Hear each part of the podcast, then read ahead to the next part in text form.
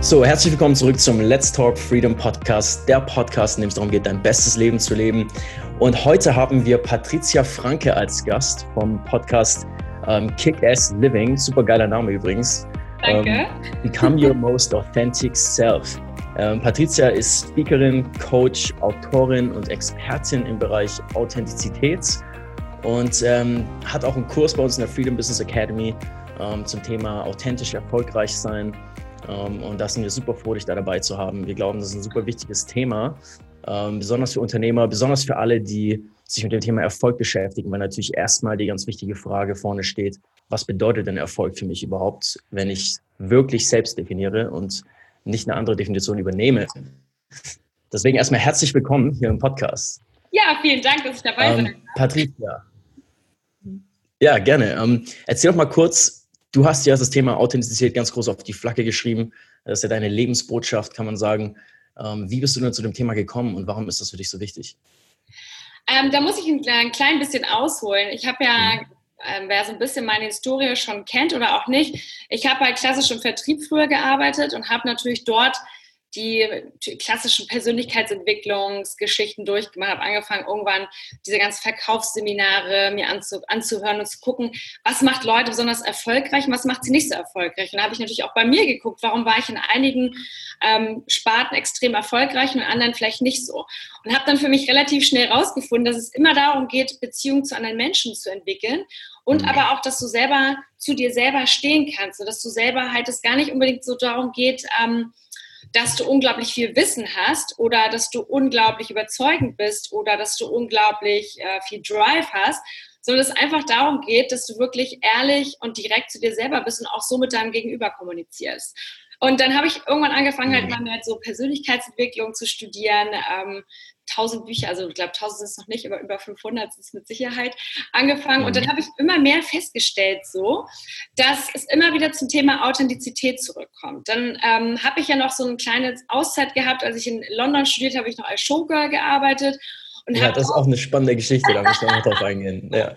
Okay. Und da habe ich zum Beispiel gemerkt, ähm, ich stelle mich dort auf eine Bühne und mache mich da so mehr oder weniger nackt, aber ich mache mich gar nicht emotional und seelisch nackt. So. Und darauf ging das Thema eigentlich so los, dass ich immer mehr zum, so äh, ja, researched habe, was ist eigentlich Authentizität, wo kommt das her und was der Ursprung, warum ist es so schwer für die meisten von uns, eigentlich für uns, fast alle von uns, mhm. das wirklich so auszuleben. Und, das, ähm, und da fing ich halt irgendwann damit an und jetzt ist das irgendwann immer größer geworden und mittlerweile ist es jetzt so, ja, das Thema, mit dem ich halt hauptberuflich jetzt arbeite ähm, und wo ich halt andere Leute mhm. coache oder halt auch in meiner Kick-Ass Living Academy, die jetzt kommt und auch in dem Podcast, wo es immer wieder darum geht, so, was tragen wir eigentlich alle so für Schichten? Wie sind wir eigentlich konditioniert? Wie sind wir eigentlich ja, ja. Was ist eigentlich darunter? Wir wissen eigentlich darunter brodelt das, dieses genau, was ihr auch macht, dieses Freedom, wir wollen irgendwie deine, seine Berufung leben, dieses Feuer, diese Begeisterung ausleben und trotzdem ist davor, sind irgendwie so tausend Schichten und ja, ähm, Stimmen, die einem immer das wieder ausreden wollen. Und ähm, da letztendlich mhm. gehe ich mit meinem Thema halt ganz stark ran. Cool. Interessant, dass du von Schichten redest, weil ähm, anscheinend ist ja auch das, die, die Wurzel, die griechische Wurzel des Wortes Person ist ja Persona bedeutet Maske.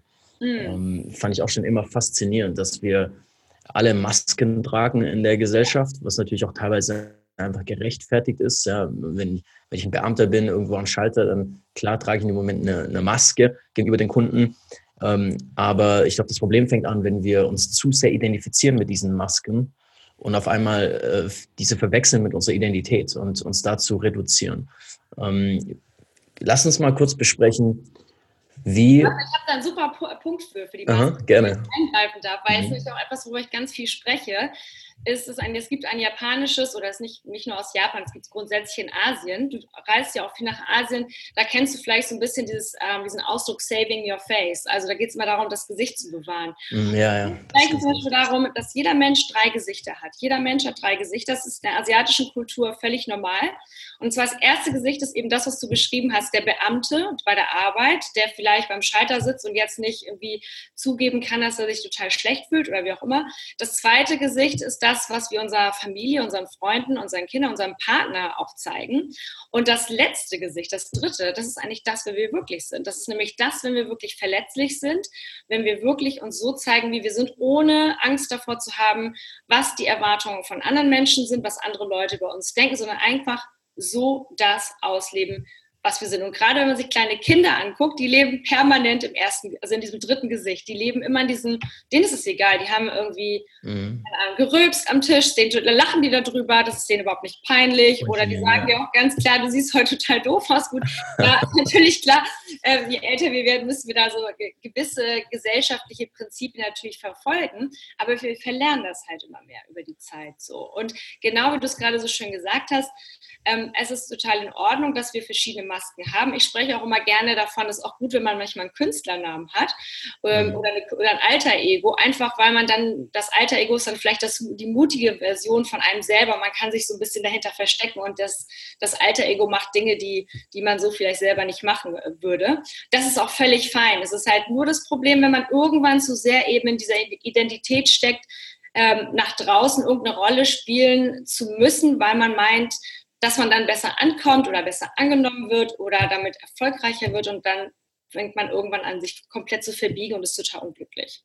Ja, ja, das ist, das ist faszinierend, dass wir Menschen überhaupt ähm, so ticken, also dass wir überhaupt anfangen, ähm, Leben zu leben, die wir selbst nicht auswählen würden, um Menschen zu beeindrucken, die wir eigentlich nicht mal kennen oder mögen auf Social Media. Ähm, ich hatte es vor kurzem, hatte ich so ein so ein Fall, da war ich auf einer Party in Brasilien und ähm, ein Mädchen, das noch mal ein paar Jahre jünger war als ich, war wirklich die komplette Zeit auf dieser Party an ihrem Handy und hat die mhm. ganze Zeit Livestreams gemacht und ähm, die ganze Zeit Bilder gepostet, stand bestimmt eine halbe Stunde vom Spiegel und hat sich selbst fotografiert und hat ab und zu nur Leute reingeholt in ein Foto vielleicht, aber eben äh, hat mit keinem einzigen Menschen wirklich geredet und mit niemandem Augenkontakt gehabt die ganze Zeit. Und äh, das fand ich schockierend, aber es hat, das war einer dieser Fälle, der einfach gezeigt hat, wie sehr wir anscheinend auch bedacht sind, wie unser Leben nach außen scheint und auf andere wirkt, viel mehr als ob wir selbst wirklich leben. Ähm, und das, das scheint schon weltweit einfach ein Phänomen zu sein, bestimmt auch verstärkt durch Social Media natürlich. Aber ich frage mich schon immer, warum ist das in der Psyche des Menschen so? Es muss ja vielleicht auch einen evolutionären Vorteil gehabt haben, dass wir so sehr auf das bedacht sind, was andere von uns denken, offensichtlich. Ähm, genau. da, hast also, schon viel, hast du bestimmt schon viel nachgeforscht, oder? Ja, das ist auch so. Also wissenschaftlich ist es auch belegt, dass der Mensch natürlich irgendwie Anerkennung braucht. Das ist ganz wichtig, wenn du dir diese Maslow'sche Bedürfnispyramide anguckst, dann ist Anerkennung da ganz groß mit eingetragen. Also für diejenigen, die es nicht kennen, ruhig mal googeln. Das sind halt, da steht halt drin, was wir Menschen brauchen, neben unter, das wird irgendeine Unterkunft, neben Essen, einer Partnerschaft und eben auch diese Anerkennung. Und früher war das so in diesen prähistorischen Zeiten, wenn wir so noch vor die Steinzeit zu so gehen, dann gab es diese ganzen humanoiden mhm. Gruppen. Mhm. So, und diese, da gab es verschiedene humanoide Gruppen und die einzige Gruppe, die sich so durchgesetzt hat, also die wir jetzt heute sind, die hat sich halt nur durchgesetzt, weil die halt in Gruppen von 200 Menschen gelebt oder ungefähr 200 Personen gelebt hat. So. Das mhm. heißt, die konnten halt dadurch überle überleben, weil die halt in einem, sie waren halt viele so. Und der eine hat dann, keine Ahnung, das Lagerfeuer bewacht, der andere hat äh, Ausschau gehalten nach dem Tiger und nach den anderen Stämmen oder nach irgendwelchen Umweltkatastrophen. Ja. ja, es war Teamwork. Das heißt, du konntest Vertrauen ausschütten und du wusstest, okay, wenn ich dazugehöre zu dieser Gruppe, dann bin ich automatisch safe. Und das ist etwas, was in unserem ja in unserem genetischen Code mit verankert ist. Und deswegen ist es auch völlig normal und auch völlig natürlich und ist auch völlig okay, dass wir irgendwo dazugehören wollen. Was du jetzt sagst mit Social Media, mm, ist derzeit ein Phänomen, das ich sehr, sehr ähm, nicht nur kritisch, sondern vor allem mit, mit großer Besorgnis ähm, beobachte. Und deswegen glaube ich, bin ich auch momentan so extrem ähm, mit, diesem, mit, meinem, mit meinem Thema unterwegs. Und deswegen werde ich, glaube ich, auch so viel angefragt, weil ich glaube, viele Menschen merken, genau wie du es beschreibst, auf der einen Seite hat man diesen Druck, man ist mit dem Handy auf der Party und auf der anderen Seite merkt man aber auch, ey, das, das lässt mich aber eigentlich total kalt, weil ich habe gar nichts mitbekommen von dieser Party. Ähm, weil das Problem ist, das Internet mittlerweile, also Internet ist eine Sucht und ist gleichzusetzen mit Alkoholsucht. Und es gibt an der Universität von Wales einen Studiengang, der sich nur mit dem Thema Internetsucht und Internetaktivität ähm, befasst. Und das ist zum Beispiel mega interessant, denn kleinen Kindern würden wir kein Alkohol geben, keine Zigaretten oder mhm. oder was zu kiffen. Ja. Aber sie haben alle ein Smartphone, ein Tablet ähm, oder ein Laptop zum Beispiel den Zugang dazu. Und da passiert halt ganz viel, weil mit jedem Like, mit jedem Kommentar, egal ob das auf Facebook ist, auf WhatsApp oder auf Instagram, sogar auf den Business-Geschichten, also LinkedIn oder Xing, wird in unserem Körper Dopamin ausgeschüttet. Und Dopamin ist ja so ein Glückshormon, ja, das ist so wie nach gutem Sex oder nach Alkohol, wenn man die zweite Weißweinschorle in der Sonne getrunken hat, fühlt man sich auch gleich so ein bisschen gut so. Und das ist auch dieses Like und Kommentar. Natürlich gerade bei Instagram, wo wir dann sehen, oh, tausend Leute haben mein Foto schon geliked und oh, es gibt schon 100 Kommentare. Das heißt, ich bin total gut. Und deswegen ist man permanent in diesem Rausch. Nur sobald der halt weg ist, fällt man in so ein Mini-Loch. Und das fühlt sich halt bloß nicht so, so gravierend an, weil man halt immer denkt, naja, es ist halt kein Alkohol, es sind keine Drogen, es sind keine Zigaretten, es ist kein Essen. Aber es hat einen sehr, sehr starken Impact äh, auf uns. Und momentan erlebe ich halt gerade, dass es einen riesen Shift gibt. Also ich glaube, es gibt immer noch viele Menschen, die wie dieses Mädel sind auf der Party super Beispiel. Ich habe immer, ich mache immer überall, wo ich bin, Fotos. Ich habe jetzt gerade einen Vortrag gehalten und ich war in Madrid und habe ähm, hab Fotos gemacht von, wir waren im Restaurant, da saßen auch sechs Leute und die saßen alle am Handy. Die haben in so einem richtig geilen Restaurant gegessen, alle haben an diesem Handy gespielt, die haben sich überhaupt nicht mehr miteinander unterhalten. Und ich habe nur gedacht, ey, wo trefft ihr euch dann irgendwie, um geil essen zu gehen, ähm, um damit aber ich glaube, dass es einen riesen Shift gibt und dass es eben viele Menschen jetzt gibt, die sich fragen, ey, das kann doch noch nicht alles sein und die anerkennen auf der einen Seite, cool, wir haben diese Möglichkeit, mit der ganzen Welt connected zu sein, aber es fehlt die, die Connection zu uns selber. So. Ja. Ähm, und ich glaube, dass da jetzt momentan extrem viel passiert. Also es werden ein Teil immer noch sehr, sehr stark Social Media abhängig bleiben, aber ich glaube, ein großer Teil wird sich auch in diese Richtung jetzt eben drehen und fragen, okay, was ist denn da noch? Und warum bin ich so? Und wie kann ich das, dieses ähm, abstellen? Ich habe gerade noch einen Artikel gelesen auf der, der, Engl der englischen Zeitung, wo eine, so, so, das ist auch so, so ein Starling, hat man hier aber nicht aus England, die hat zum Beispiel gesagt, sie hat jetzt ihr iPhone abgegeben.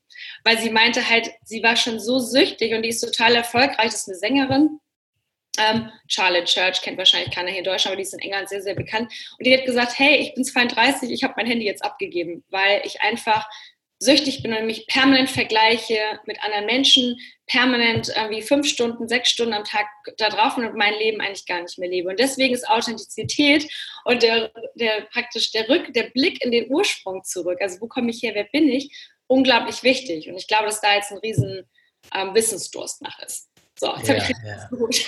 ja, richtig gut. Nee, sehe ich genauso. Ähm, ja, spannend. Also ich glaube auch einmal, ähm, man muss evolutionär nochmal zu, zum Anfang zurückzugehen, die, wenn man damals aus einem Stamm verstoßen wurde, hat das praktisch einen sicheren Tod bedeutet. Das war deine Altersvorsorge, das war deine Krankenpflege, das war alles für dich. Ähm, alleine konnte man nicht überleben. Vielleicht liegt darin auch so ein bisschen ein Grund, warum wir so darauf bedacht sind, dass andere von uns denken, auch wenn es ein bisschen überholt ist in der modernen Gesellschaft. Ähm, zu Social Media, ich glaube auch, dass, dass es natürlich die schon natürlich veranlagten, genetisch veranlagten äh, Dinge uns verstärkt.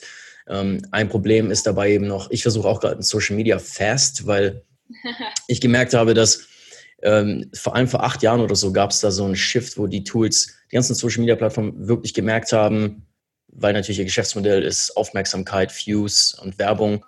Ähm, wie können wir die Leute möglichst lang in den Apps behalten? fing dann so ein Wettstreit an, wirklich rauszufinden, wie, wie funktioniert die Neurowissenschaft der Abhängigkeit und die ganzen ähm, Lead-Engineers von den Top-Facebook und so weiter, in den Top-Firmen, sind wirklich äh, in, äh, zu, nach Vegas gefahren und haben wirklich studiert, wie äh, Menschen abhängig werden vom Glücksspiel und so weiter. Mhm. Das, das sind so viele kleine Features eingebaut, die uns abhängig machen, wie bei Twitter, dass es bewusst ein paar Sekunden dauert, bis die Notifications laden, weil dann baut sich in deiner Psyche so eine Erwartungs-, so eine Spannung auf in den paar oh, Sekunden. Ähm, es sind ganz viele so kleine Trigger eingebaut, wie vom Glücksspiel, die das eben nochmal krass verstärken. Ne? Ähm, aber ohne da zu tief reinzugehen, ähm, was, ähm, was mich interessieren würde, zu dir kommen ja auch viele Menschen für dein Coaching.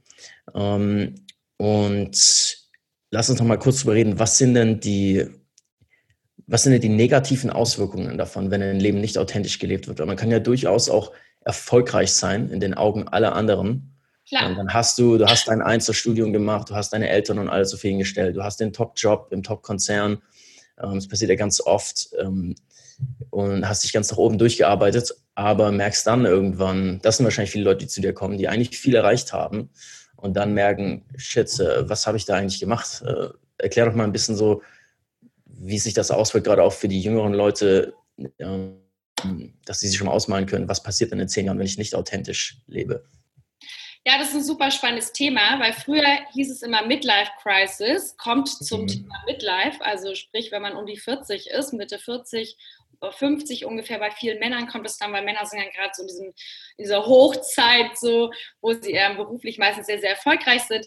Ähm, aber genau wie du es angesprochen hast, jetzt mit dieser jüngeren Generation und dem ganzen Zugang zu Smartphones und Social Media und Co. kommt es noch viel, viel früher. Es ist äh, zum Teil schon so, dass Menschen bei mir sind im Coaching oder auch von denen ich mit denen ich spreche, die sind irgendwie 30, also noch ja. total jung und sind schon völlig müde vom Leben. Also ich spreche von Stress, ich spreche von, ich spreche von Burnout. Kennt ich auch viele, ja.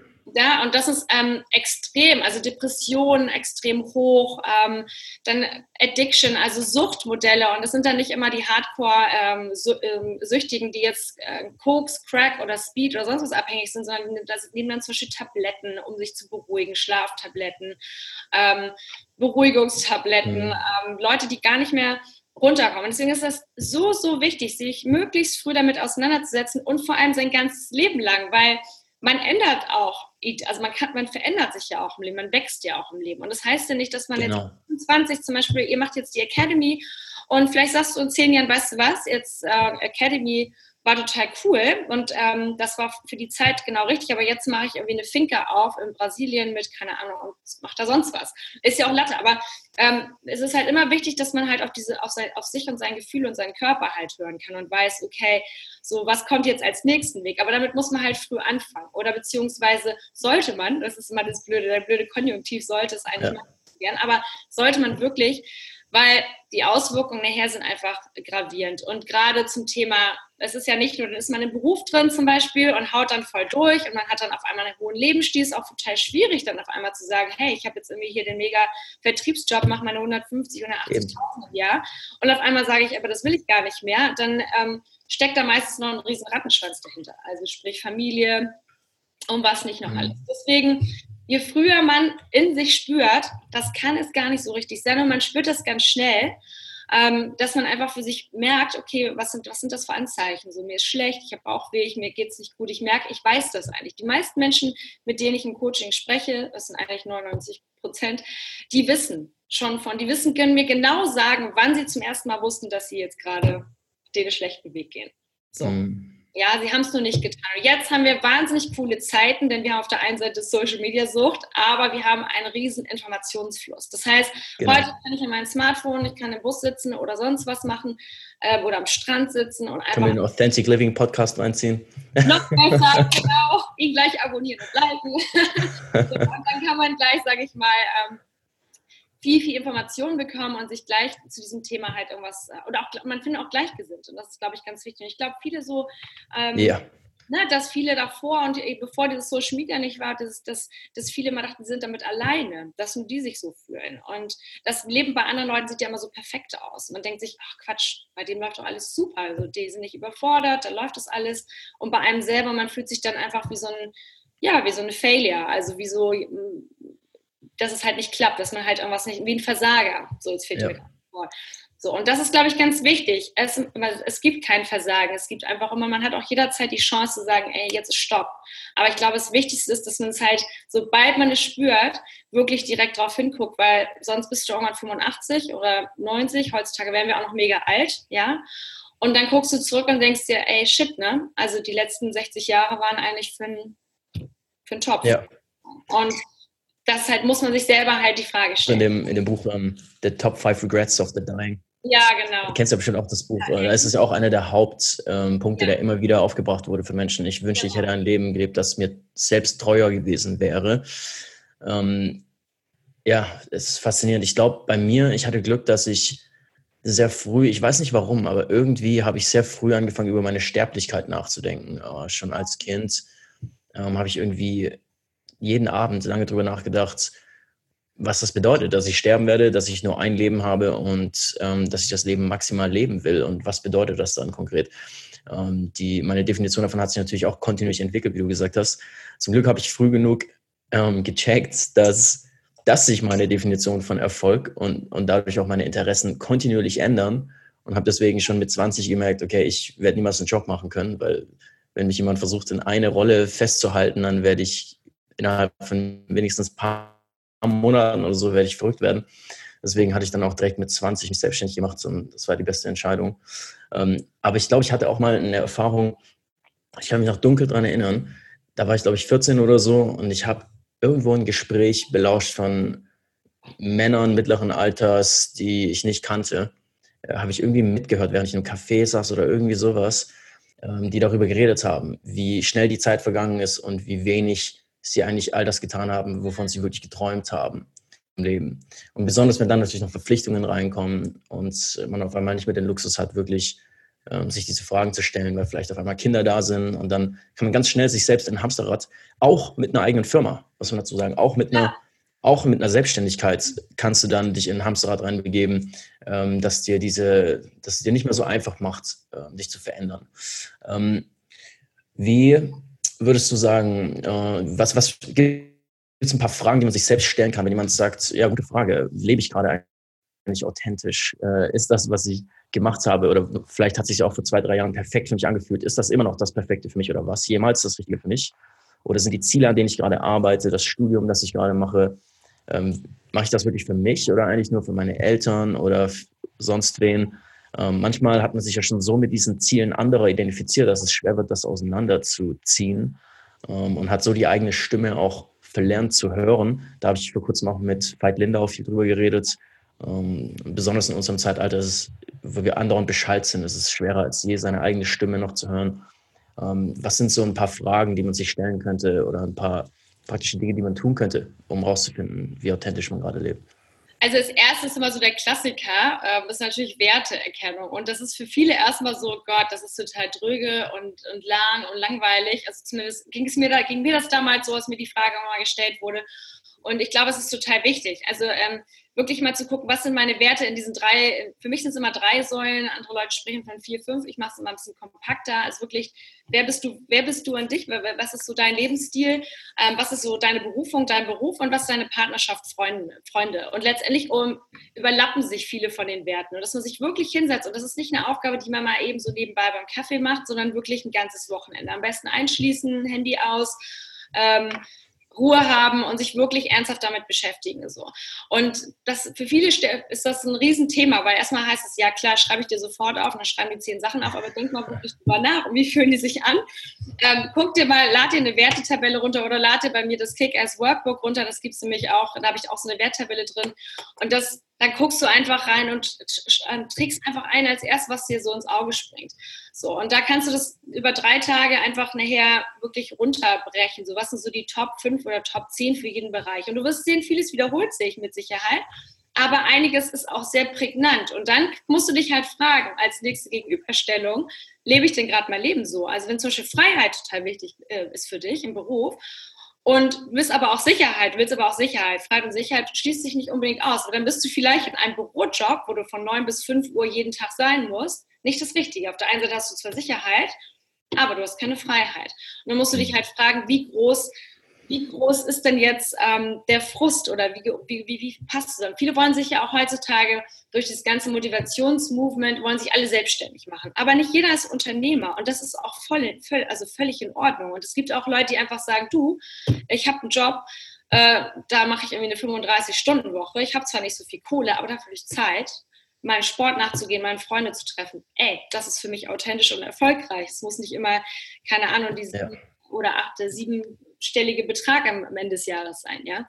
Ähm, aber das ist ganz wichtig. Und eine zweite Übung, die ich auch mal empfehle, ist immer so, wenn du, wenn du neidisch bist auf andere, also wenn du merkst, so, wow, das will ich auch können. So, das würde ich auch voll gerne können. So, da frage ich immer so gerne, ähm, gib mir, wenn du jemanden hast, denk an eine Person, die du total toll findest, die du wahnsinnig bewunderst. Kann irgendwie Künstler, Sportler, kann auch Familie oder kann auch die Verkäuferin beim Bäcker sein, ist völlig egal.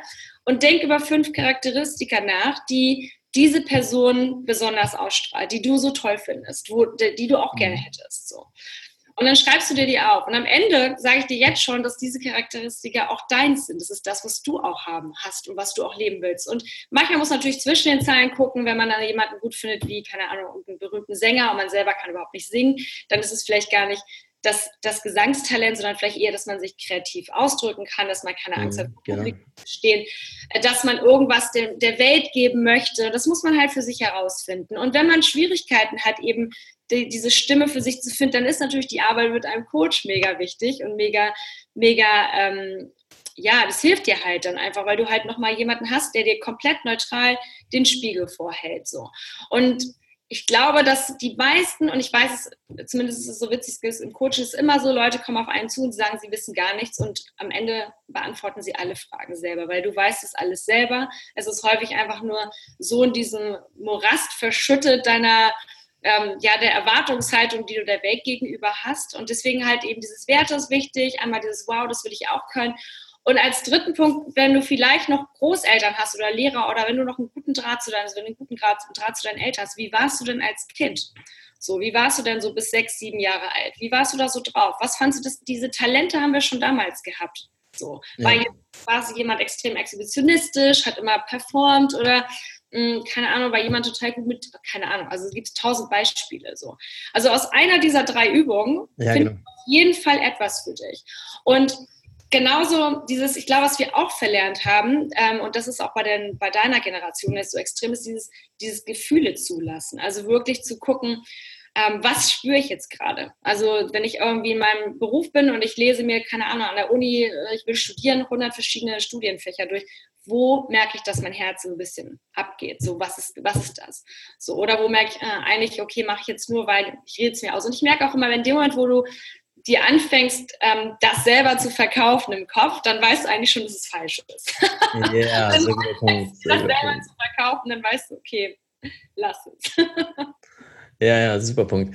Ich finde interessant das Prinzip, das du erwähnt hast. Wenn ich was beneide in jemanden, dann ähm, wahrscheinlich bedeutet das, dass ich selbst in dem Bereich äh, eine Veranlagung schon in mir trage, die raus will. Das ist für mich dasselbe Prinzip wie dem, bei diesem, wenn ich vor was Angst habe, ähm, da gibt es ja dieses Prinzip, ich, wenn ich, meistens ist deine Angst ein Wegweiser. Und natürlich jetzt nicht im Sinne von, oh, du hast Angst vom Hochhaus zu springen, also tu es, ja, äh, sondern, sondern, aber ich glaube, da ist genau diese Ebene gemeint, dass eben ähm, du spürst, du hast Angst vor Leuten zu sprechen, aber dann ist die Frage natürlich, warum würdest du überhaupt darüber nachdenken? Genau. Also wenn du nicht, wenn du nicht schon natürliche Veranlagung oder Berufung dazu hättest, hättest du den Gedanken, diese Vision im Kopf gerade gar nicht, die dir Angst macht. Genau. Ähm, anscheinend will da was in dir raus und ähm, sonst würde das nicht anderen aufpoppen. Ne? Und dann, sonst würde das nicht in anderen Menschen auffallen, die du beneidest und so weiter. Das ist genau. der Teil von dir, der eigentlich weiß, ich kann das auch, ich, äh, will, ich will das rauslassen. Ne? Das ist super wichtig. Und auch das äh, in die Vergangenheit zu schauen, und sich zu fragen, okay, bei all den Dingen, die ich gemacht habe, was ähm, hat sich dann wirklich angefühlt, als wäre es von meinen Dingen? Das ist, glaube ich, auch ein super wichtiger Tipp. Deswegen empfehle ich auch Leuten in ihren 20ern einfach so viel wie möglich auszuprobieren. Äh, ich bin so dankbar für all die Zeit, die ich verbracht habe, zu reisen, ja. ähm, neue Menschen, Kulturen kennenzulernen, verschiedenste Dinge und Ideen einfach umzusetzen, einfach probieren, auf die Nase fallen. Genau. Ähm, weil dadurch habe ich im Endeffekt gelernt, immer mehr gelernt darüber, was, was wirklich mein Ding ist. Ja, super cool.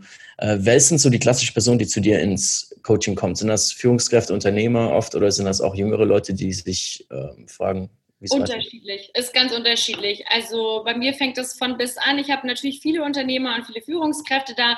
Ich habe aber auch junge Leute, die sagen, ey, ich habe jetzt voll Bock, mich ähm, wirklich weiterzuentwickeln und sich dann aber auch, die dann aber auch, das sind dann aber auch Leute, die wirklich wissen, sie investieren jetzt ihre, wirklich ihre Zeit und alles in was, was Richtiges. Also es kommt niemand zu mir, der jetzt einfach nur reden will, ja. sondern ja. wollen halt was bewegen. Deswegen auch Kick-Ass Living. Also deswegen auch, ich bin ja, wie gesagt, die Gründerin von diesem Kick-Ass Living Movement und mir geht es bei Kick-Ass Living nicht darum, um höher, schneller, weiter, sondern es geht darum wirklich, dass du dein Ding halt findest für dich und dann kannst du höher, schneller weiter, aber halt mit diesem Herz, also mit dieser Authentizität und nicht auf dem falschen Weg. Deswegen, jeder, der zu mir ins Coaching kommt, ähm, weiß das und will auch nach vorne und will vor allem auch für sich verstehen, okay, was ist es, wofür brenne ich und wie kann ich das umsetzen, damit ich eben in die Richtung Kick-Ass Living laufe.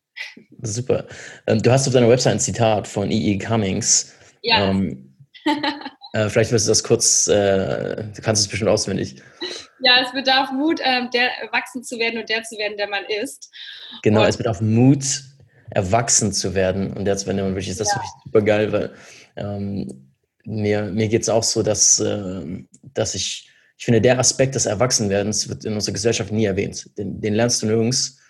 Aber das ist, worum es eigentlich geht. Ähm, du, durch, die, durch dieses soziale Indoktrinierungscamp der Schule hindurch äh, dann trotzdem wieder dein wahres, authentisches Selbst zu finden. Ähm, äh, wie ist das, inwieweit siehst du das Thema Mut? Ähm, was für eine Rolle spielt das für dich und in dem, in dem Leben deiner Coaches? Ja, ein Riesenstück. Also jeder, der zu mir ins Coaching kommt oder der auch die Kick-Ass Living Academy mitmacht, hat schon mal wahnsinnig viel Mut bewiesen, dass er sich überhaupt dazu anmeldet.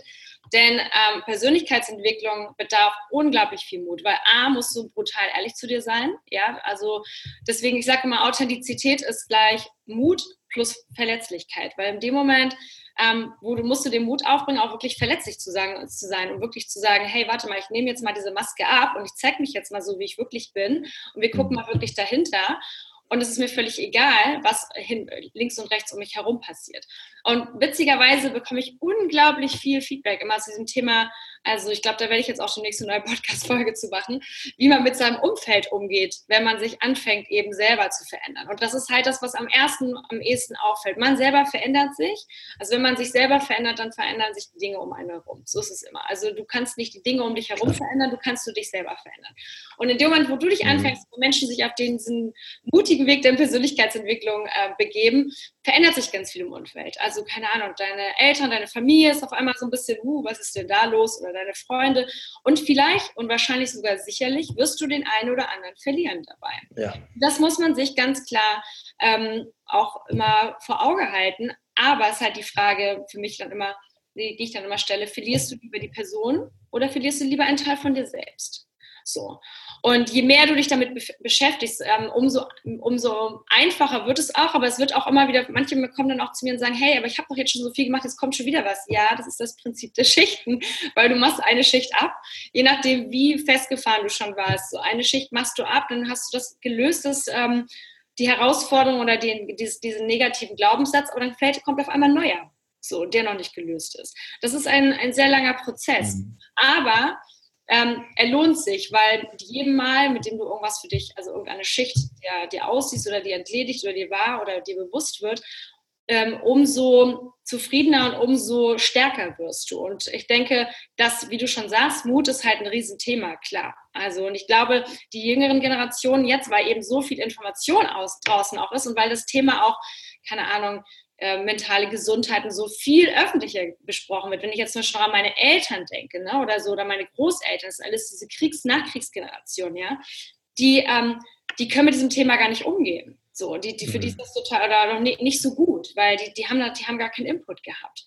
So, die haben dann halt vielleicht jetzt den Mut. So, aber deswegen, je jünger man ist, desto besser ist, dass man damit anfängt.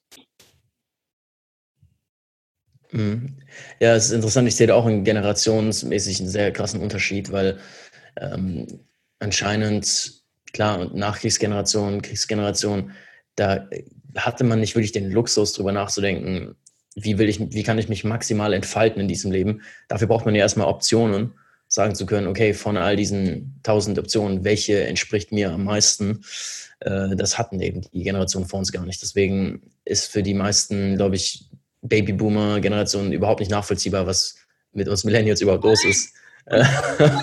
und schon Burnouts haben nach zwei Jahren arbeiten und so. Ja, aber die hatten ja nicht mal die Option nicht, sondern es ist noch viel schlimmer. Die mussten halt die, äh, die mussten ihre Gefühle runterschlucken. Also das heißt, die waren alle im, hm, ja. Überlebensmodus, ja. Das heißt, ja. Also, hier, weißt du, wenn du dir anguckst, wenn du dir in der Psychotherapie anguckst, zum Beispiel Menschen, die große traumatische Erlebnisse hatten, ja, also sprich, keine Ahnung, Krieg ist ein traumatisches Erlebnis, der Verlust der Eltern oder wie auch immer.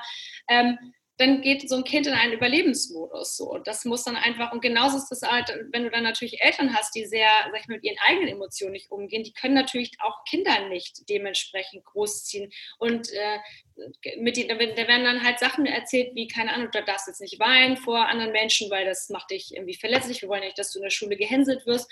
So, und das sind alles Faktoren, die dazu führen, dass wir halt auch dann in der, nicht in der Lage sind, unsere Gefühle zuzulassen und diese innere Stimme, also von der du von gesprochen hast, die manchmal so verschüttet geht, dann eben schwerer fühlen. Und wie gesagt, die Eltern, Großeltern, Urgroßeltern, wie auch immer, die hatten überhaupt gar nicht den Luxus, sich mit ihren Gefühlen zu beschäftigen, weil die mussten halt überleben. Also die mussten halt machen.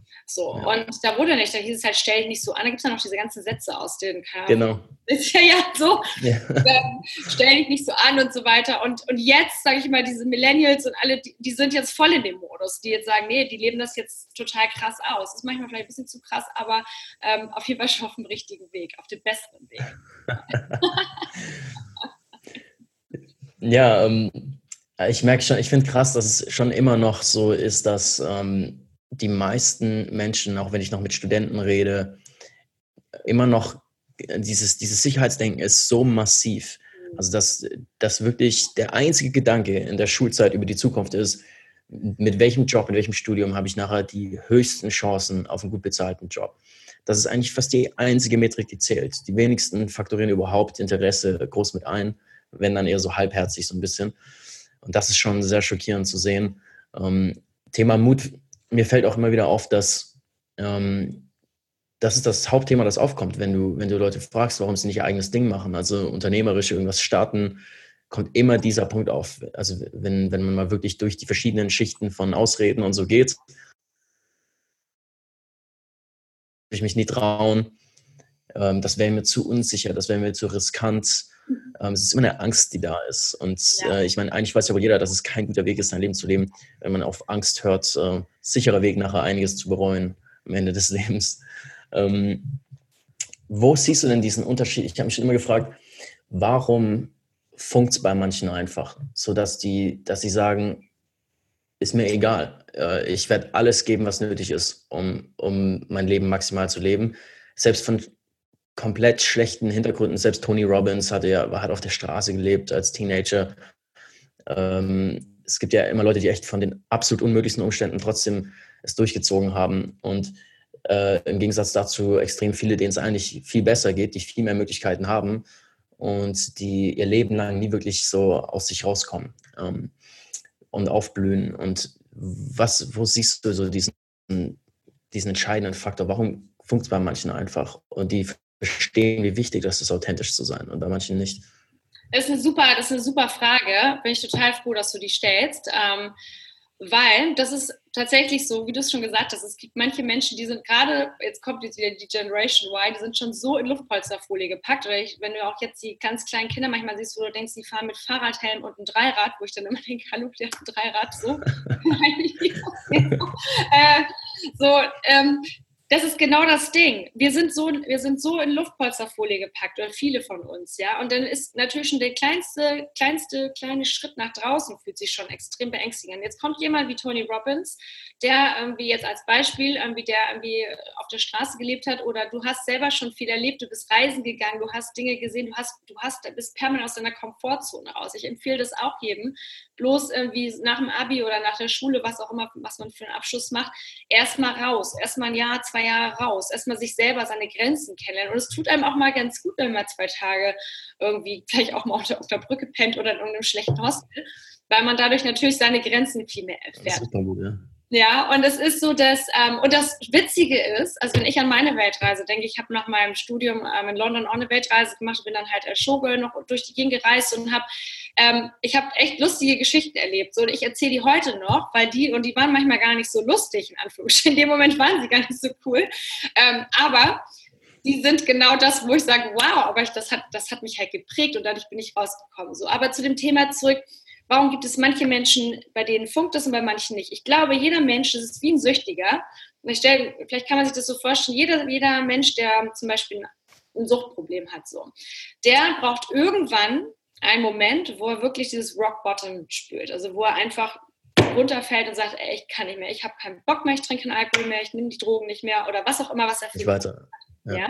Also dieser volle Moment. Und diesen Moment haben wir auch, ob wir jetzt süchtig sind oder nicht. Du hast irgendwann mal einen Moment, wo du sagst, jetzt habe ich die Schnauze voll. Ich kann das nicht mehr. So. Und das kommt meistens bei vielen leider erst, wenn sie wirklich einen Burnout hatten oder eine Depression geschlittert sind oder vielleicht einen Partner verloren haben, äh, mit dem aufgrund der, weiß nicht, Work vom Workaholic oder wie auch immer. Mm, aber ich glaube, dass es halt eben manche Menschen gibt, die dieses Rock Bottom halt früher erkennen für sich und daraus dann sagen, nee, jetzt, that's it, mein, meine, mein, ähm, mein, mein, mein Level dafür oder mein, ähm, mein Widerstand ist halt so, ist jetzt so stark, ich will das nicht mehr, ich will jetzt wirklich was ganz anderes. Und bei manchen dauert das halt viel, viel länger, weil sie auch viel, viel länger in dieser Luftpolsterfolie irgendwie drin waren, sage ich jetzt mal. Und viel, viel länger irgendwie, ähm, und da werden auch immer noch aufgefangen. So. Und ich glaube, es ist, jeder Mensch von uns hat diese Rock-Bottom-Momente, also diese Momente, wo es wirklich einmal Crash macht. So. Ähm, nur ist halt auch immer die Frage, wie stark sind die und welchen, ja, wie, wie sehr willst du, wie sehr wehrst du dich halt dagegen? Und ähm, zum Beispiel, jetzt überlege ich gerade ein gutes Beispiel dafür, hatte ich genau, ich habe zum Beispiel eine, eine Ingenieurin bei mir im Coaching, die klassische, klassischer Fall aus, aus UK, die kommt ursprünglich aus Indien. Äh, in Indien als Frau kannst du, wenn du sowieso nicht sofort mit 20 verheiratet wirst, dann kannst du halt nur Medizinerin werden oder Ingenieurin. So, auf Mediziner hat sie keinen Bock. Ja, also Ingenieurin. Ja, voll jetzt so. Ähm, die ist auch voll gut in Mathe und alles und die kann das auch. Ähm, aber die hatte eigentlich überhaupt keinen Bock drauf. Die ist jetzt auch 30 und hat jetzt auch einen totalen Crash gehabt ähm, und hat jetzt nochmal sich wieder gefangen und hat jetzt aber gesagt, ey, jetzt geht gar nichts mehr. So, und jetzt macht die was völlig anderes. Die macht jetzt, die macht jetzt eine Physiotherapie-Ausbildung, weil die voll, das ist so ihr Ding, das wusste sie schon immer, hat immer gerne Leute massiert und denen, dass es denen besser geht. Was völlig anderes so. Aber jeder hat eben diesen Rock. Bottom-Moment und es ist halt für dich zu erkennen, wie stark ist mein, wie stark ist mein Widerstand dagegen und wie stark, ähm, wie stark mhm. möchte ich das zulassen, wie stark möchte ich das ändern. So, und ähm, ja ja, vielleicht kennst du dich da, erkennst du dich da wieder. Ich meine, du hast jetzt ja sehr früh angefangen, mit 20 schon. Und ich meine, du hast ja auch bestimmt im Unternehmertum deine Höhen und Tiefen gehabt. Und ich glaube, auch das, das ja. ist wichtig, ne? Ja, ja. Das, ne, dass man halt, dass man für sich halt ähm, irgendwie versteht, dass das Leben eben auch nicht eben nur aus diesem geraden Erfolg, äh, dieser, dieser geraden irgendwie besteht, sondern dass es halt alles ein, ja, viele kleine Steps sind. Und was zum Thema Sicherheit, natürlich gerade in Deutschland, also ich habe insgesamt 14 Jahre im Ausland gelebt und ich äh, bin auch von, meine Eltern kommen ursprünglich aus Polen, also ich bin so aus einer klassischen Migrantenfamilie. Meine Eltern haben den riesen Step gemacht, haben ihr Land verlassen um nach Deutschland zu kommen, um mir ein besseres Leben zu bieten. Ja, dafür bin ich denen auch heute immer noch sehr dankbar. Und wenn ich überlege, meine Eltern waren sicherlich auch nicht immer einfach in der Erziehung, aber wenn ich heute darüber nachdenke, mit welchen Mitteln die hierher gekommen sind, mein Vater ist damals geflüchtet äh, im Zug, also kann man eine Stunde drüber unterhalten, aber äh, darum geht es jetzt nicht, aber ähm, die sind aus dieser Sicherheit halt rausgekommen und haben gesagt, die wollen halt was Neues aufbauen. Ich glaube, dass immer, wenn du wirklich das willst, gibt es einen Weg. Und gerade in Deutschland wird uns indoktriniert, du hast es vorhin, du hast ein schönes Wort vorhin gesagt, ich glaube, soziale Indoktrinierung aus dem Bildungssystem oder irgendwie. Ja, Indoktrinierungscamps, ja. Ja, genau. Und genau das ist aber auch in der Gesellschaft. Ich meine, guck dir an, dann machst du irgendwie so eine machst du die Bildzeitung auf oder irgendein, keine Ahnung, irgendein anderes Blatt, wo dran steht, das sind die normalen Arbeitergehälter so. Und dann denkst du dir, oh, da bin ich ja schon drüber, da bin ich ja schon gut. Weißt du, das, es wird ja alles, es wird uns, werden ja permanent konditioniert, eben auf diesem Sicherheitsmodus halt zu fahren. Kauf dir, wenn du dir ein Haus baust, dann bist du auf jeden Fall finanziell unabhängig, ist völliger Schwachsinn. So.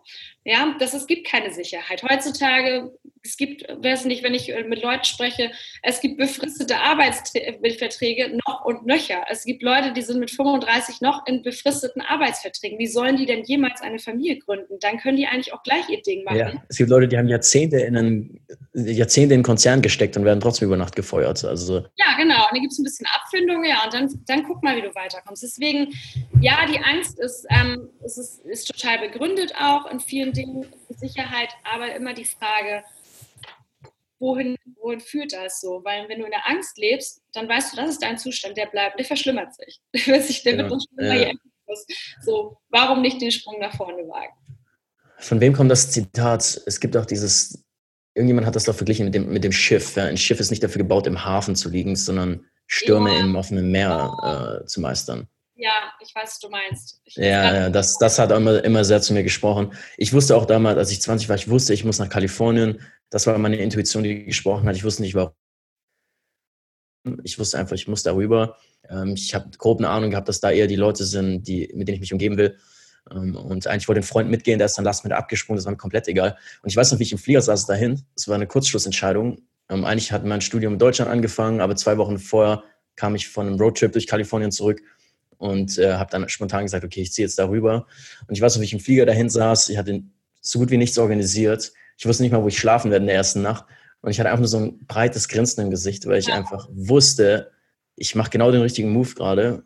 Und äh, ich weiß noch nicht warum und wie, aber dieses Gefühl, wenn du spürst, du bist genau auf dem richtigen Weg, du bist allein mit äh, dein, deiner Intuition, war der absolute Hammer. Und ähm, das, das war, die Zeit hat mich maßgebend geprägt. Ich glaube, dadurch bin ich überhaupt in Unternehmertum reingekommen, weil ich eben dann im Silicon Valley gelebt habe. Und ähm, die meisten Dinge kann ich zurückführen auf, dass ich irgendwo eine Angst überkommen bin, aus meiner Komfortzone rausgegangen bin und so weiter. Und äh, selbst jetzt, witzigerweise, ich kam gerade aus Rio zurück und nach zwei Monaten in Brasilien habe ich da natürlich ganz viele Freunde und ähm, habe viel Zeit mit sehr erfolgreichen Leuten verbracht. Das war auch schön. Aber dann wollten die mich connecten in Rio und mir wurde andauernd gesagt, dass Copacabana, wie gefährlich es dort wäre und so weiter. Und ähm, am ersten Tag, als ich in Rio ankam, bin ich direkt in diese Gegend ähm, von diesem Favela und habe einfach lokale Leute kennengelernt. Und wir hatten die beste Zeit am Strand. Und äh, dann wurde ich ins Favela eingeladen zum Abendessen bei den Familien. Und habe so viele Freunde im Favela, in, in den Gebieten, wo mir von allen gesagt wurde, geh da bloß nicht hin, das ist super gefährlich. Ich liebe das einfach. Ähm, das sind nachher die Highlight-Erfahrungen im Endeffekt. Klar. Ähm, es geht so oft darum, einfach die Komfortzone zu springen. Ähm, wie sieht das denn aus wenn ich jetzt voll authentisch lebe, wie, wie wirkt sich das denn auf das Berufsleben aus? Und gerade als Unternehmer würde ich noch kurz von dir hören, wie balanciert man das am besten? Weil wir haben ja einerseits als Unternehmer, ähm, intelligentes Marketing ist ja extrem feedback-orientiert.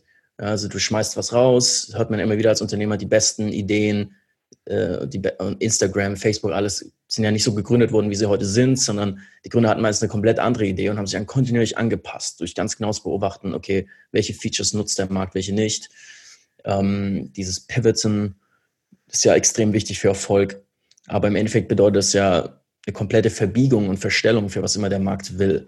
Ja, und äh, auch wenn man jetzt anfängt, irgendwie Content zu produzieren für sein Business, ähm, dann ist natürlich die normalerweise die Metrik, okay, welche Themen äh, kriegen die meisten Klicks. Was, und, und, man lässt seine Botschaft sehr schnell beeinflussen vom, von Feedback des Marktes und so.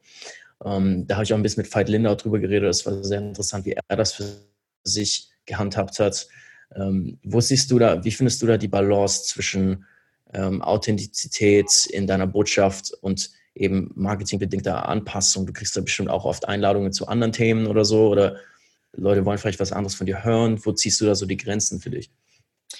Ja, also ich glaube, es ist halt immer in erster Linie erstmal wichtig, was ist dein, was ist dein Nischenstatus, also was ist dein Expertenstatus. Und der letztendlich kann sich auch anpassen an gewisse andere Themen. Also zum Beispiel, wenn ich eingeladen bin in ein Interview und es geht um irgendwie was völlig anderes, es geht immer um die Authentizität. Es geht letztendlich immer darum. Es wird immer es wird nicht in eine andere Richtung gehen, weil es ist halt nun mal das, worüber ich halt spreche und was halt auch für mich authentisch ist, also was ich darstelle. Ich habe mit Thomas Klusmann interessanterweise von Digital Beat ähm, auch ein interessantes ähm, Interview zu diesem Thema gehabt, weil ich auch wissen wollte, wie er das macht, weil er ist auch eine super Authentizitätsbombe, dieser Typ. Also ich kann nur empfehlen, einmal dieses, ähm, bei ihm raufzugucken, der macht, die machen echt tolle Sachen.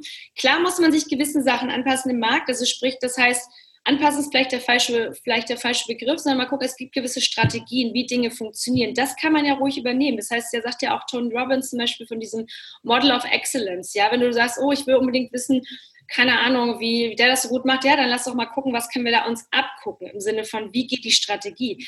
Aber du ja. musst nicht entscheiden vom Content her, bin ich das, rede ich so, wie ich rede? Also bin ich trotzdem noch ich authentisch? Ähm, was ist dann der Kanal, in dem ich zum Beispiel arbeite? Bin ich jemand, der gerne Insta-Stories macht, YouTube-Kanal macht? Ähm, bin ich jemand, der gerne vor der Kamera ist? Bin ich das, bin ich das nicht? Oder bin ich das nicht? Wenn ich das nicht bin, dann habe ich vielleicht ein Team, das für mich das macht. Oder ähm, keine Ahnung, jemanden, den ich mir einstelle, der für mich dann sozusagen einspringt oder dann habe ich irgendwas anderes. Aber das muss man halt für sich ganz klar, glaube ich, so ähm, herausfinden. Und zum Beispiel, ähm, wenn ich zum Beispiel auf Vorträge gebucht werde, ich, werd, ich habe sicherlich eine sehr lockere Sprache, allein schon, dass ich Hamburgerin bin, aber ich bin manchmal auch vor, vor Leuten, vor allem wie dann irgendwie älteren Herrschaften, sage ich mal, und ich, ich, mir, mir, mir entgleiten Wörter wie Scheiße, krass oder wie auch immer. Aber das bin halt ich. So, ich spreche dann halt so wie ich. Und mir wird das nicht übel in dem Moment oder es wird einem nicht übel genommen, weil man halt so ist, wie man ist. Und die Leute nehmen, vielleicht sagt der eine, da geht vielleicht die eine Augenbraue oder so mal nach oben. Aber letztendlich ist das halt überzeugend. Und ich glaube, dass es total wichtig ist, weil ich glaube auch, dass gerade im Coaching und auch in diesem ganzen Academy-Bereich extrem ist, dass viele Leute anfangen zu sagen, oh, das ist ja ein entspannter Markt und es gibt so viele Leute, die sich dafür interessieren, kopiere ich doch mal den und die Brand. Ähm, und so, aber das wird auf die, das wird langfristig nicht erfolgreich, weil die Leute spüren das auch. So. Ganz genau, ja. Die spüren das. Und deswegen auch hier den Mut haben, ähm, wie show up as yourself. Also komm so, wie du bist und mach dir keine Sorgen. Du findest, also du, du wirst dein, dein, ähm, deine Gruppe oder deine Zielgruppe schon anziehen. Du solltest natürlich vorher wissen ungefähr, was ist so meine Zielgruppe, klar. Aber du ziehst deine Menschen an, nur weil es zum Beispiel auch in dem Bereich schon keine einen großen Wettbewerb gibt. Das macht nichts. Es ist ja nicht nur eine Person für eine Person da. Also, Ganz genau. Ja, sondern und du ziehst durch deine Art ähm, dass er äh, jemand anders an. Und letztendlich alle, die sich zum Thema Glück, Erfolg, ähm, Spiritualität, Mindfulness, Persönlichkeitsentwicklung, Motivation, Inspiration, Authentizität äh, beschäftigen, alle, die sich damit, die darüber sprechen, sagen am Ende alle dasselbe, bloß in einer anderen Form. Und zum Beispiel, dann erzählt jemand was im esoterischen Bereich über, keine Ahnung, Chakren und sonst was, mag für dich gerade nicht so ansprechend sein. Gehst du zu jemandem, der halt ganz klar und deutlich mit dir spricht. So. Und so ist es halt. Also, dass du letztendlich ähm, für dich mal jemanden findest und dass jeder letztendlich dir diese Message so gibt. Aber du musst halt wirklich, äh, gerade wenn du jetzt wie online auch dich promotest und so, guck, dass du halt Model of Excellence, es gibt Model of Excellence, dafür gibt es ja eben auch Experten wie euch, die wissen, okay, so und so funktioniert das halt, wenn man so so eine gewisse Struktur angeht und so weiter. Aber bleib dann trotzdem mit deiner Sprache, mit deiner Message und guck, was für dich dein Kanal ist. So, bist du jetzt jemand, der voll äh, Bock hat auf Podcasts, dann werden die bestimmt auch voll abgehen. So, oder bist du jemand, der sagt, ich mache nur YouTube-Videos und Newsletter oder ich schreibe einen Mega-Blog. So, vielleicht bist du, dann ist das okay. Ich habe für mich gemerkt, zum Beispiel bei meinem Kram, ich habe immer den Blog dazu geschrieben und habe gemerkt, oh, das nervt voll. Da habe ich überhaupt, kein, ich habe mich da wirklich, ich habe richtig gemerkt, ich habe gar keine Zeit dafür, wo ich total gern schreibe. Aber ich schreibe dann eher mein Buch, also mein Buch oder halt irgendwelche Worksheets für, mein, für meine Academy oder für meine Coachings. Aber ich habe gar keine Lust, das, was ich gerade erzählt habe, eine Stunde, nochmal irgendwie zu verschriftlichen. War für mich ganz klar, den Blog habe ich dann einfach vor einem Monat gecancelt. So. Und das sind halt Dinge, wo ich sage, da ganz wichtig, und das ist da ganz wichtig, einfach zu gucken, so, ja, auf der einen Seite, was kann ich mir abgucken im Sinne von Struktur, aber die Message und das der Content und wie ich das und die ganze Ausführung bin auch, muss auch immer ich bleiben. So, und dann ansonsten auch mal Leute in seinem Umfeld fragen. Man kann ja auch so schön die Community fragen. Wie findet ihr das so? Wie, ähm, was findet ihr besser? Findet ihr das besser, das besser, wie auch immer? Da kann man sich ja auch so ein bisschen, sag ich mal, dran anpassen, solange man aber in erster Linie natürlich hauptsächlich sein, sein Content halt auch verfolgt. Mm, ja, super guter Punkt, den, den, du aufgebracht hast, mit dem, äh, ich glaube, dass ganz viele haben im Kopf, ja, ich würde auch gerne zu dem Thema einen Podcast machen oder einen YouTube-Channel. Ähm, oder Speaker sein. Aber da gibt es schon so viele und die haben schon so viel Exposure. Was habe ich da noch zu sagen? Ähm, deswegen finde ich cool, dass du das gerade aufgebracht hast. Dieser Punkt, dass ähm, 80 Prozent der Kommunikation ist nicht verbal, sondern, sondern all das, wie authentisch fühlt es sich an, äh, wenn die Person spricht, wie, wie viel Leidenschaft kommt darüber. Und ähm, das ist, da gibt es immer Möglichkeiten, dich selbst, ähm, egal in welchem Markt, egal wie belaufen der ist, trotzdem nochmal ähm, was Neues zu starten. Und es gibt immer Menschen, die eben mit dir viel mehr connecten als mit allen anderen. Äh, das ist ein super wichtiger Punkt. Deswegen ist es auch so wichtig, genau das scheinen zu lassen. Ne? Weil das, das ist die, das ist die echte Power. Und auch Social Media und so, ich glaube, wir reduzieren die Sachen oft gerne, so gerade in unserem kognitiven und deutschen ähm, Verständnis von allem, auf, es ist alles nur Informationsvermittlung irgendwie. Es geht nur darum, äh, irgendwie Stichpunkte in einem Video abzuhaken, damit das Wissen rübergekommen ist. Und dann siehst du manchmal ja auch diese Videos, die so richtig so leblos und tot, wie jemand irgendein Skript runterliest oder so. Und darum geht es eben gerade nicht. Darum geht es gerade nicht. Es geht eben, es geht eben darum, äh, zu connecten mit Menschen. Und ein Spruch, der, der, mich immer geprägt hat, ich weiß gar nicht mehr, ähm, von wem der ist, ähm, weil es so oft rezitiert wurde, ist, People don't care how much you know until they know how much you care.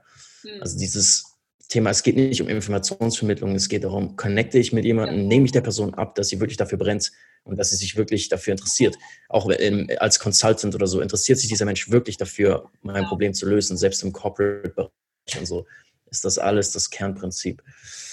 Ähm, du hattest ja ähm, eine ganz spannende Geschichte, als du äh, in London studiert hast und du bist in diesen Burlesque-Laden gekommen mit deinen Freundinnen. Genau. Vielleicht erzählst du das gleich mal. Mich würde interessieren, weil als, als du gemerkt hast, wow, das will ich auch machen, das ist der Hammer, müssen ja in deinem Kopf auch alle möglichen Dinge losgefeuert sein. Was denken dann meine Freunde, was denken meine Eltern, was weiß ich. Äh, wie, das finde ich so cool, dass du trotzdem gesagt hast, scheiß drauf, ich finde das geil.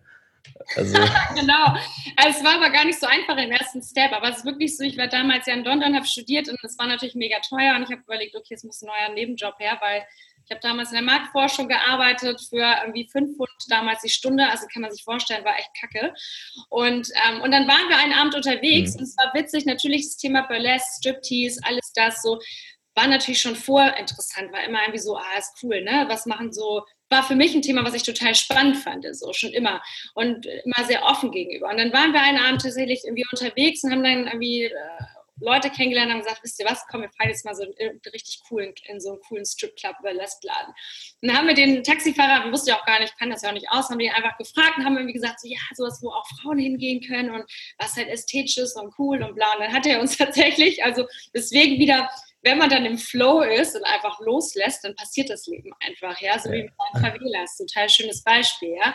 Ähm, wenn du da keine Angst vor hast, dann endest du halt auch nicht irgendwie in, in der Herbertstraße an so einem, keine Ahnung, so einem schrecklichen Horrorladen, sondern wir waren wirklich, was so ein, wir sind an dem Laden angekommen, riesen Tür, ich stand davor und dachte, oh, krass, jetzt gehe ich da rein, komme ich wahrscheinlich nie wieder raus, weil die werden uns gleich irgendwie äh, da irgendwo in irgendeinen Abstellraum sperren und danach nach, keine Ahnung, Amsterdam verkaufen. Weißt du, das ganze Story, die man so im Kopf hat, ne? Und dann sind wir da. dein erstes Mal in so einem Laden? Wie bitte? Wie bitte? War das dein erstes Mal in so einem Laden? Ja, das war mein erstes Mal in so einem Laden. Und ich kam rein und ich war total aufgeregt und ich habe das alles mir angeguckt und habe eigentlich, das ist wie so ein Slow-Mo. Ich kam mir vor wie in der Matrix und das alles so, so irgendwie, ich stand da und habe irgendwie nur gesehen, krass, äh, wie voll die coolen Frauen. Ähm, ich habe nur die Power gesehen. Also klar waren die alle halt nackt, also nicht alle, aber die meisten, aber es war so, ähm, also überall hat irgendwer getanzt, auf irgendeinem Podium, auf der, auf der Bühne, äh, keine Ahnung, auf der nächsten kleinen Bühne. Und es war alles wahnsinnig ästhetisch, es war eine unglaubliche Stimmung und ich habe mir gedacht, boah, die haben eine Power. So, ich dachte, Wahnsinn und eine Ausstrahlung. Und ähm, und die kamen halt in allen, weiß nicht, Formen und äh, Farben und wie, wie auch immer. Und ich habe gedacht, boah, wie geil ist das denn? Und meine damalige Mitbewohnerin, die war dann auch mit und äh, noch jemand anders und die, die waren alle waren so ein bisschen eingeschüchtert und ich habe das ist doch voll geil, habe ich gesagt, das ist doch mega. So und dann hat die gleich natürlich, um mich zu ärgern, so als Mutprobe dann den Manager angesprochen gesagt, hier, äh, weil der, der, kam natürlich runter, weil es kommen Frauen in den Laden, das denkt natürlich, okay, wollt ihr einen Platz oder wollt ihr eine Audition? Und dann hat meine Freundin oder meine Mitbewohnerin gesagt, ja, ja, sie, sie will eine Audition. Und ich so, ja, klar, mache ich. Aber ich habe natürlich gedacht, ich komme morgen wieder und dann komme ich nicht wieder, weil das ist ja so Klassiker. Ähm, naja, und dann haben die mich, ich weiß auch nicht, das haben die sonst auch nie gemacht in dem Laden. Normalerweise musste man sich für so eine Audition auch irgendwie zwei Wochen lang vorher bewerben und dann hat man einen Termin tagsüber. Aber der hat sich wahrscheinlich auch einen Spaß draus gemacht. Der Manager hat sich gedacht, okay, die, die hat solche äh, Herzchenaugen irgendwie gerade oder solche Herzen in den Augen die lasse ich jetzt mal schön auflaufen. mal gucken, was passiert. Und dann haben die mir irgend so einen äh, lustigen Fummel gegeben im Backstage-Bereich und ich habe gesagt, okay, warum nicht? Ich, hab, ich hatte natürlich auch irgendwie zwei, zwei, drei Gläser Prosecco und das und das war bis dato alles noch ganz witzig. Nur als Direkt auf die Bühne, oder was? Ja, ja, nur als es dann hieß, du musst jetzt wirklich auf die Bühne, habe ich gedacht, nee, oh. ah, warte mal kurz, vielleicht nicht. Und dann haben die mich, und dann habe ich gesagt, weißt du was, komm. Und das war wirklich so, vielleicht wie bei dir, wo du sagtest, so mit diesen in der Favela haben sie alle, also haben die alle gesagt, du sollst da nicht hingehen und so weiter und hast aber das Gefühl gehabt, weißt du was, irgendwas zieht mich, ich habe Bock, das mal auszuprobieren. Ich habe, was soll jetzt passieren? Dann stelle ich mich halt da vorne hin, ausgebucht werde ich schon nicht.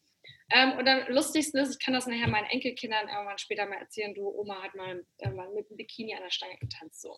Mhm. Und, ähm, und es war wirklich witzig. Ich muss dazu sagen, ich habe auch schon immer, Musik ist eine riesen Passion von mir und Tanz. Also ich habe schon als Kind und äh, schon immer sehr viel Musik gemacht, also auch als Sängerin gearbeitet und Tanz war für mich ist etwas, was mir sehr, sehr am Herzen liegt. Deswegen verstehe ich auch, warum ich den Weg gegangen bin, weil für mich war das ein Traum. Ich bin auf einmal auf die Bühne gegangen, war natürlich mega aufgeregt und hatte echt Betonklötze so gefühlt als Beine, weil ich mir dachte, oh Gott, stehe ich da irgendwie vor 300 Menschen irgendwie und alle gucken mich an. Ähm, aber es wow. war Respekt, also direkt an dem Abend, was du auf der Bühne gleich gemacht, ja. Und das ähm, war, ich habe mir gedacht, scheiß drauf, ich habe alles ausge, ausgeblendet und habe nur gedacht, ich mache das jetzt einfach, ich mache das einmal nie wieder. Und habe das dann nur einen Song. Ich bin dann einmal da ein bisschen um die Stange gelaufen, musste dann so ein bisschen mein, mein Kleid so äh, ein bisschen nach links und rechts. Das war jetzt auch gar nichts Wildes. Ähm, aber ich bin dann runter und ich hatte so ein High danach, weil ich dachte, krass, es war eine meiner größten Ängste, mich jetzt einfach so vor Menschen so, so mhm. hinzustellen. Ähm, und habe gedacht, scheiß drauf, den Job kriege ich eh nicht. Das war jetzt nur auf lustig. Und die haben tatsächlich gesagt, weißt du was, komm doch morgen wieder und probier doch mal eine Woche aus. So, und ich habe dann natürlich gleich gesagt, nein, nie wieder, ich komme nie wieder. Und um Gottes Willen, das war jetzt einmal und nie wieder. Und dann habe ich am nächsten Morgen, habe ich die ganze Nacht wach gelegen und habe gedacht, warum solltest du das nicht mal ausprobieren? Und ja. ich habe es dann tatsächlich am nächsten Tag ausprobiert und äh, wer dann auch jetzt meine Story kennt, ich habe auch ein Buch darüber geschrieben. Ich habe dann insgesamt fünf Jahre als Showgirl gearbeitet und bin damit eben um die Welt gereist. Also ich habe immer noch einen normalen Job gemacht, habe immer noch zwei Tage die Woche irgendwo getanzt. Und es war mega. Es war eine der besten Zeiten, die ich so sagen könnte, weil es einfach wahnsinnig viel Spaß gemacht hat. Und es vereinbart viele meiner Werte auch. Also eben diese Freiheit zu arbeiten, wann ich will, wo ich will.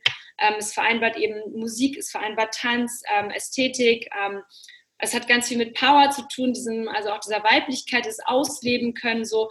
Und das war trotzdem aber natürlich ein riesen Zwiespalt, weil meine Eltern wussten davon lange nichts, weil die wären natürlich ja. ausgeflippt so. Klar. Die hätten sich dann voll die Sorgen gemacht. Die kleine Tochter in der, in der wilden Großstadt macht jetzt hier. Wenn du, wenn du gedatet hast, hast du das, äh, wie schnell hast du das erzählt jemandem? Ich habe das immer relativ schnell erzählt, ähm, um auch gleich herauszufinden, ob derjenige nur dafür daran interessiert ist, also oder auch nicht. Ähm, aber ich habe das immer schnell erzählt. Aber es war natürlich so, dass mein Umfeld das alles wusste. Also meine Freunde wussten das. Und ich habe meinen besten Freund, der hat damals auch in England gelebt, der ist ursprünglich äh, auch Londoner, aber der lebt jetzt mittlerweile nicht mehr. Und ich habe mit ihm auch immer einen Reality-Check gemacht. Also ich bin alle zwei Wochen mit ihm essen gegangen und habe gesagt, verändere ich mich? Werde ich jetzt, verändere ich mich zum Negativen? Mhm. Verändere ich mich? Werde ich jetzt, keine Ahnung, trinke ich dann irgendwann zu viel Alkohol oder werde ich jetzt irgendwie, nehme ich das alles zu locker oder wie auch immer. Das, und er hat mir immer einen Reality-Check gegeben. Und das ist auch ein ganz wichtiger Punkt, den ich immer Leuten mitgebe. Egal, was ihr macht, ob im Unternehmertum oder wenn man authentisch, authentischer werden möchte, such dir einen Sparing-Partner, jemanden, den du wirklich vertrauen kannst, der dir auch einfach sagt, ey, also ganz ehrlich, jetzt wird das aber langsam ein bisschen too much. Ne? Also, und mein mhm. bester Freund hat immer zu mir gesagt, nee, also du du blühst, du strahlst. Ähm, das, was ich höre, klingt für mich alles total normal. Ist jetzt nicht irgendwie, weil natürlich Rotlichtmilieu kann auch in eine, ich habe jetzt einen sehr, sehr guten Club abbekommen. England ist eine ganz andere Clublandschaft als hier in Deutschland. Das darf man nicht vergleichen. Das ist, also sind Weltenunterschiede, mhm. weil das englische Volk ganz anders tickt als das deutsche. So und ähm, da kann man natürlich auch irgendwie, da sind auch Lauern auch gefahren. So ist ja nicht so, dass es jetzt so einfach, dass, es, dass das jetzt alles irgendwie immer nur ähm, ganz easy und schön ist. Aber es liegt halt an dir, was du daraus ja. machst. Ich habe halt eine mega Zeit gehabt und ähm, und habe daraus für mich unglaublich viel gelernt und ich glaube für mich halt auch bin halt für mich in der Hinsicht viel gewachsen im Sinne eben auch von, dass es mir egal ist, was andere Leute dann über mich denken. Natürlich ist es mir nicht genau. grundsätzlich egal, aber es ist es hat mir geholfen, mich da viel, viel freier von zu machen und wirklich selektiv in meinem Umfeld zu gucken, wer ist da für mich, der mir wirklich ähm, ehrliches Feedback gibt, auch wenn es manchmal, es kann auch, darf auch gerne negativ sein, das ist nicht das, aber wer ist wirklich ehrlich? So, und wer gibt mir das, spiegelt mir das zurück, was ich auch in dem Moment brauche? So, und ich glaube, das ist unglaublich wichtig. Und gerade wenn man bei Social Media ist, heutzutage hat man so viele Internet-Trolls, die einem dann irgendwie öh, das ist schlecht oder das ist kacke oder ich finde dich doof oder wie auch immer. Das ähm, finde das eigentlich mittlerweile schon äh, witzig manchmal. So, wenn ich das so sehe, auch gerade, ich habe gestern so einen Talk dazu gehört von einer auch ehemaligen Tänzerin aus Australien, die, mit, die, die auch als ähm, Coach unterwegs ist, was die sich zum Teil anhören muss. Die sagt halt auch immer, ja, ey, aber das sind irgendwelche Meinungen von anderen Leuten, die mich gar nicht kennen. Das hat häufig ganz viel mit Angst zu tun. Also einfach Neid, Angst. Da ist jemand, irgendwie, der über so ein Thema berichtet, gerade jetzt Sexualität oder Sinnlichkeit, Weiblichkeit ist auch ein Thema, was viele Leute triggert, so, dass sie dann denken, oh, wer, wer denkt sie denn, wer sie ist und so weiter.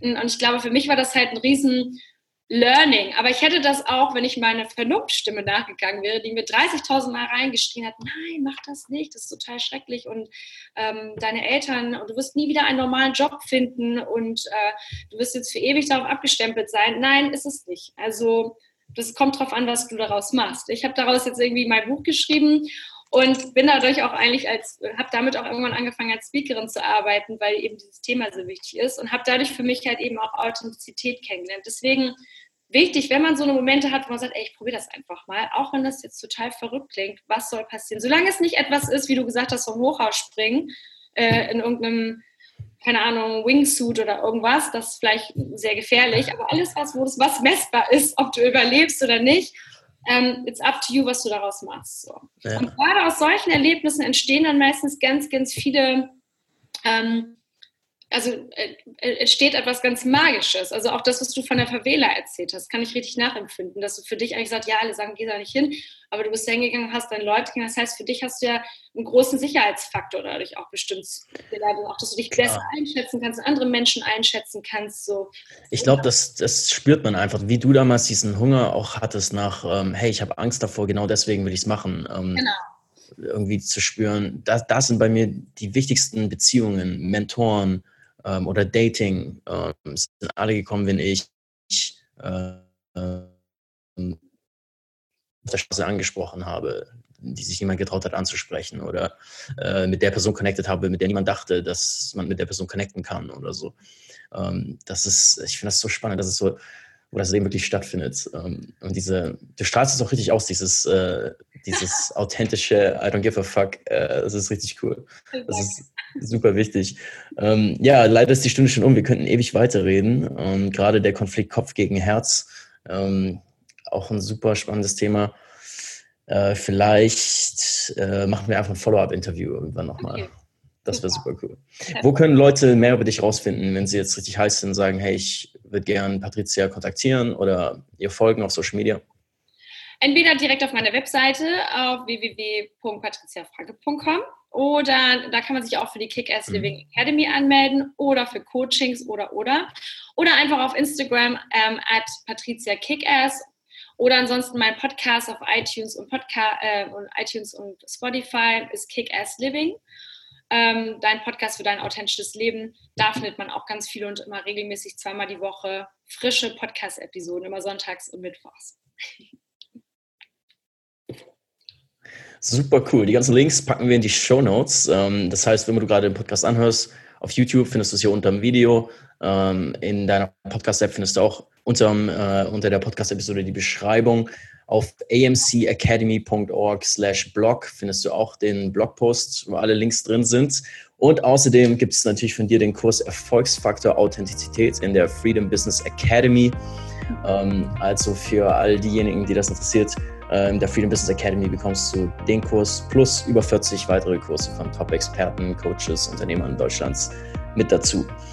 Alles klar, Patricia, vielen Dank für deine Zeit und äh, danke auch für das, was du tust und deine Botschaft, die wirklich äh, wichtig ist und gehört werden muss. Und ich wünsche dir weiterhin viel Erfolg. Und ich bin sicher, dass wir nochmal ein Follow-up-Interview machen bald. Super. Vielleicht auch mit ein paar Fragen von der Audience, die jetzt noch reinkommen. Ja, ich bin gespannt. Cool.